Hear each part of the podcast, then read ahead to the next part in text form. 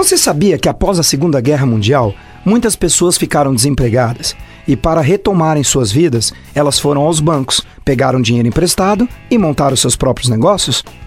O fato é que a cada 10 novas empresas, apenas duas conseguiram prosperar.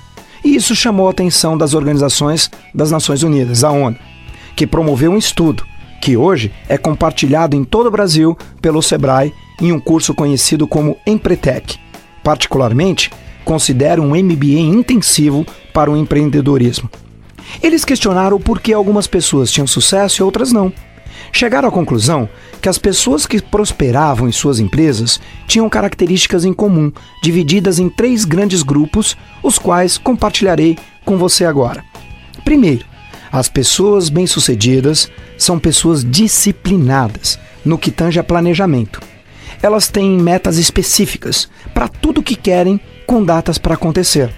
Elas monitoram seus resultados para obter referência se estão melhorando ou não. E também ficam atentas às informações do mercado, seus concorrentes, ameaças e oportunidades.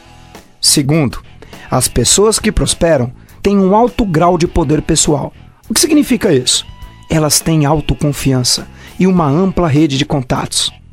Se você não se sente confiante, sugiro que leia muitos livros, associe-se com pessoas confiantes e participe de cursos, palestras e treinamentos.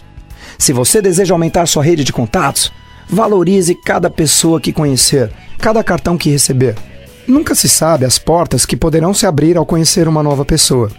E por último, e não menos importante, as pessoas de sucesso agem constantemente. Não esperam que todos os faróis fiquem verdes. Elas vão em frente com o que têm. São pessoas proativas, não têm medo de errar. Segundo Walt Disney, você erra 100% dos chutes que não dá. Portanto, ficar esperando já é certeza de errar.